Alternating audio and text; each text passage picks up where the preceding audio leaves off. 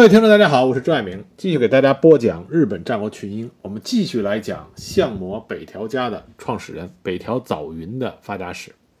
我们上次说到，北条早云他在全县山城与两个上山家联手的联军作战，遭遇到大败。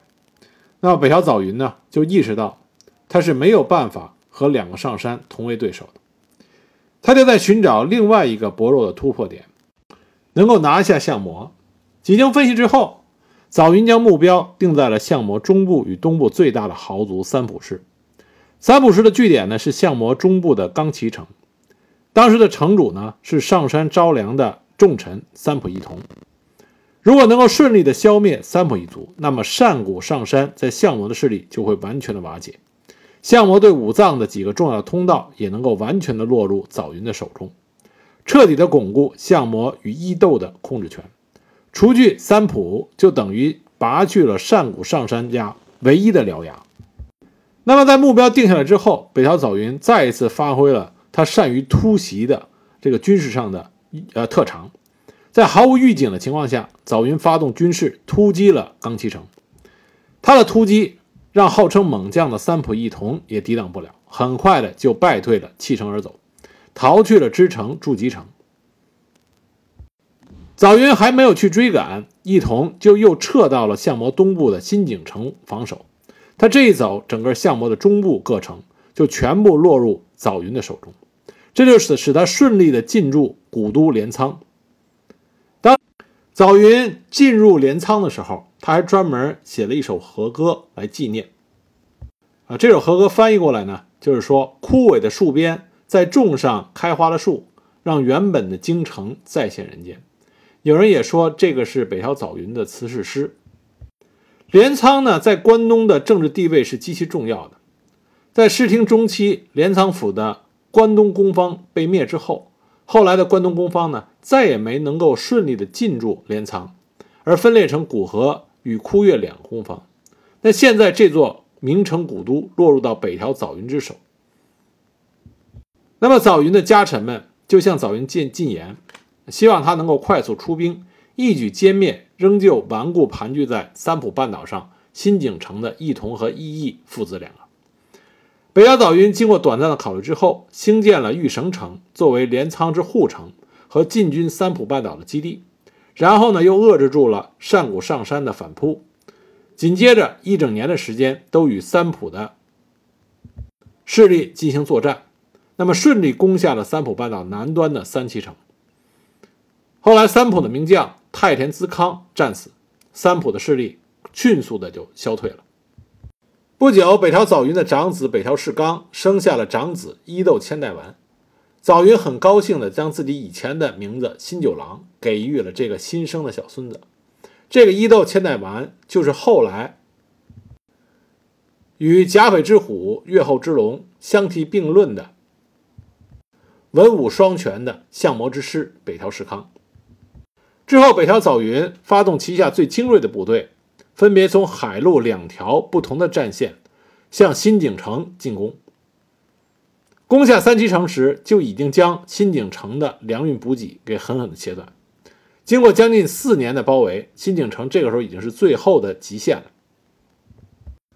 但是新井城呢，它有地利之便，它北西南三面都是海。唯一连接陆地的东边也设下了严密的防御工事。幸亏呢，在三崎城陷落的时候，三皮三浦水军被消灭殆尽，这就使得新井城在防御上出现了一定的弱点。而三浦义同呢，也派人向山谷上山朝良求救。朝良当时派遣了精锐朝玉绳城进发，想围魏救赵，通过围攻玉绳城来解救新井城之危。北条早云接到情报以后，就识破了他的意图。北条早云果断地将新井城的包围军撤去了五千人，仅留两千多人，让长子北条氏纲坐镇，自己率领五千之众急行军前往玉城城的北方，去堵截山谷上山军。因为早云的快速应变，使得突击玉城城的山谷上山军陷入慌乱，三日内就被击溃。那么击退了。山谷上山军之后，北条早云命令全军转头向新井城展开了总攻势，这就使得三浦义同和义义父子陷入了完全的绝望。那么，只经过一天的猛攻，北条早云就拿下了新井城，三浦父子两个人自杀殉城，这样关东的豪族名门三浦一族完全灭亡，而北条早云也完全的平定了相模全境。而拿下了伊豆与相模两国之后，北条早云就使得北条族啊北条一族拥有了称霸关东的基础。这时候，北条早云就说自己的责任的一切都已经完成了，所以呢，他将家督之位传给妻子北条氏纲，自己则回伊豆九山城隐居。而同一年呢，一直被北条早云算计的上山朝良也死了。他一死以后，上古上山氏更加的衰败和没落。北条早云这个时候就隐居在九山城里边，每日埋首于各种的古籍与佛典。他和后来的德川家康一样，对学问孜孜不倦，活到老学到老。一五一九年八月十五日，北条早云安然而逝。据说他死前神志不衰，还能一一的向诸啊诸子和。众家臣只是遗言，这在战国时期是绝无仅有的。按照他的遗言，他的遗体以佛教的方式火化，安葬于香根山早云寺，享年八十八岁。而在此之前，当北条早云彻底占领镰仓的时候，将军足利义成也为了表彰北条早云平定伊豆和相模二国的功绩，所以正式任命北条早云为伊豆守护。这表明了北条早云已经成功继承了枯月宫方的衣钵，取得了关东平定的正当性的承认，而北条氏也成为了独立的战国大名。北条早云呢，不仅具有杰出的战略眼光、优秀的啊战场的军事指挥技术，同时北条早云呢，也是一个杰出的内政家。战国时期第一个成文的家法，就是北条早云亲自制定的。早云寺殿二十一条，这个二十一条虽然不包含详细的细项条文，只有短短的二十一个条目，但其中包含了信仰、生活作息、学问学习、工作态度、伦常关系等等的指导内容。换句话说，这二十一条的宗旨是在于教育旗下的家臣成为一个文武两道都能有所成就的武士。后来北条家之所以能够逐渐的强大。其家臣团的努力，以及北条上下一心、共同团结，这是重要的原因。而这个基石就在于这二十一条的训诫之上。另外，北条早云呢，还开始在小田原城周围实行减地制度。而日本的很多史学研究者都认为，这是北条氏向战国大名转变的标志。这次减地的实行，留下了北条氏所领义仗啊这么一个记录的史料的记录。而且自此以后，北条氏每在家主更迭的时候，都要进行被称为“更代减地”的大规模减地。北条氏的减地呢，在日本的战国具有历史的先驱性。后来，无论是北条氏康还是北条氏康，啊，都做过减地这份工作。所谓减地呢，主要是为了直接掌握。领地之内土地的状况，以及属地内民众掌握土地的状况，这有利于统一的摊派军役。因为你如果不清楚大家的收入状况、财富状况的话，你如何能够摊派啊军役和劳役？所以减地呢，是进行军役动员的有效保证。那么减地的另外一个功效呢，是揭发隐田。可以增加收入，而北条早云呢，不仅是在小田城周边进行了减地，同时在伊豆呢，他也进行了减地。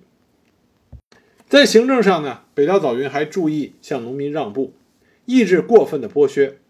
在他统治的地域呢，人民的生活得以稳定，生产力得到恢复。他的这种重视民政的传统，后来呢，他的儿子北条氏纲，他的孙子北条氏康都加以继承。这也是为什么北条家能够迅速的实力大增，可以和武田家、上杉家乃至后来的织田家进行抗衡的原因。德川家康曾经评价过，啊，他说武田信玄虽然是近代名将，但是流放父亲可以说是无道，所以祸及子孙。北条家呢，后来能以小田原城抗击天下之兵，但是手下除了松田宪秀之外，没有背叛者。而且北条氏直，那最后北条氏康的儿子北条氏直被流放高野山，不少家臣都愿意舍身伴随。这是因为从北条早云这个北条家的创始人以来，代代都行正道，所以诸氏方能尽节义。也就是说，北呃德川家康对于北条他们家家传的这个道统啊评价非常的高，而北条家的这个家族传承就来自于北条早云。北条早云是战国当时非常少见的军事家、内政家，而且是战略家。他熟读兵法，善于寻找时机，能够运呃运用灵活的战略和战术。他从一个无名的小小的将军身边的公务员，成长为最终雄踞关东的战国大名。他取胜之道就在于他懂得向民众让步，懂得如何的休养生息、恢复经济。那么在自己的领地，人民的生活得到稳定和发展以后，有了坚实的经济基础，北条早云然后就借助大势。一次次的以小博大，由弱变强，最终成为关东赫赫有名的战国大名。所以说，北条早云的创业史实际上非常值得我们去了解、分析，并且学习。那最后呢，我再给大家讲一下关于北条早云在金川家想赏赐他的时候，他为什么会选择金川家骏河领地那份最贫瘠的土地作为他的发家点呢？从这件事情上，我们就可以看到北条早云与众不同的独特的眼光。北条早云当时选择最偏僻的兴国四城作为他城主的啊，作为城主的时候，只有一个人看懂了北条早云的眼光，这个人就是太田道观。我们在讲北条早云的过程中提到过两次太田道观。太田道观第一次见到北条早云是在北条早云调和金川家。啊，家主之争的时候，这个时候太田道观呢带着善武上山军来干涉金川家的家主之争，所以太田道观这是第一次见到北条早云。那么太田道观这个时候就知道北条早云不是善宇之辈，所以后来呢，太田道观知道北条早云选择了兴国四城作为他的封地的时候，太田道观当时就说了一句话，说此人果非是凡夫俗子。北条早云选择兴国四城，一方面呢，他向金川家表明自己对骏河没有丝毫的野心；另一方面呢，兴国四城对于北条早云后来对外扩张的这个想法有着很大的帮助，啊，至关重要。关东关西之间隔着的是香根山脉组成的天险，而从关东通往关西只有两条路线，一个是相模国的足柄山道。另一个正是香根山道。当时日本的道路非常狭窄，行军的时候常常要作为一列纵队，必须分几队同时进军。而无论走足柄山道或者是香根山道，两者都会在富士川附近汇合，要不然就在爱鹰山南路的根谷屋附近齐集，然后再沿着根方古道往郡府前进。当全军要抵达根谷屋的时候，必须通过一处左边是沼泽、右边是高地的地方，而兴国四城正是在这个高地上，可以俯视所有想向西行进的军队。哎，换句话说来讲，兴国四城是关东军队西行时必经之路的要塞。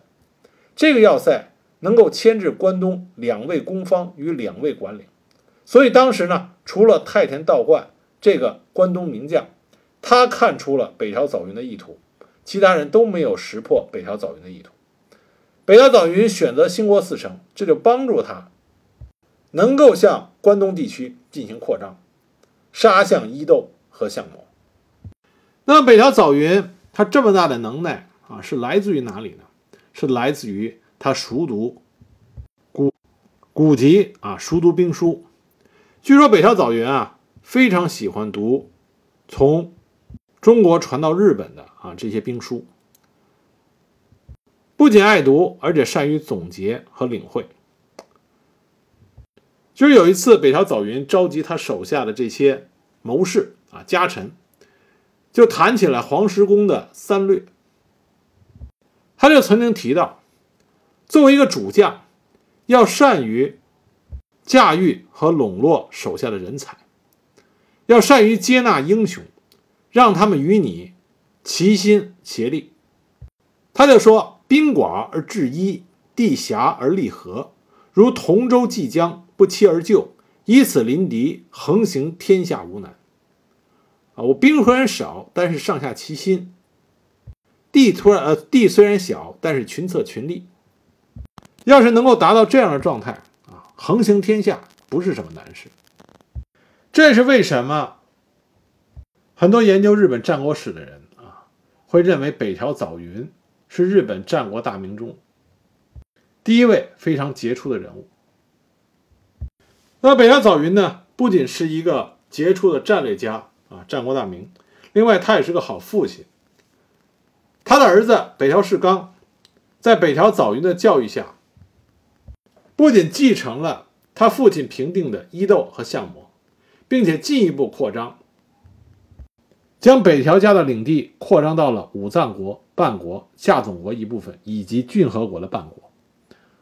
北条家从北条早云开始啊，家教一直都很好，一直到最后北条家衰落，他的家教一直非常优秀，并不是说北条家最后衰落的时候，北条家的家主不行啊，那是因为大势使然。北条家各代家主的品行都非常好。啊，有口皆碑，这和北条早云这个创始人有很大的关系。所以呢，说北条早云他也是一个好父亲，他奠定了北条家家主优秀的传统。那么下一集开始呢，我就给大家讲一讲北条早云的儿子北条氏纲。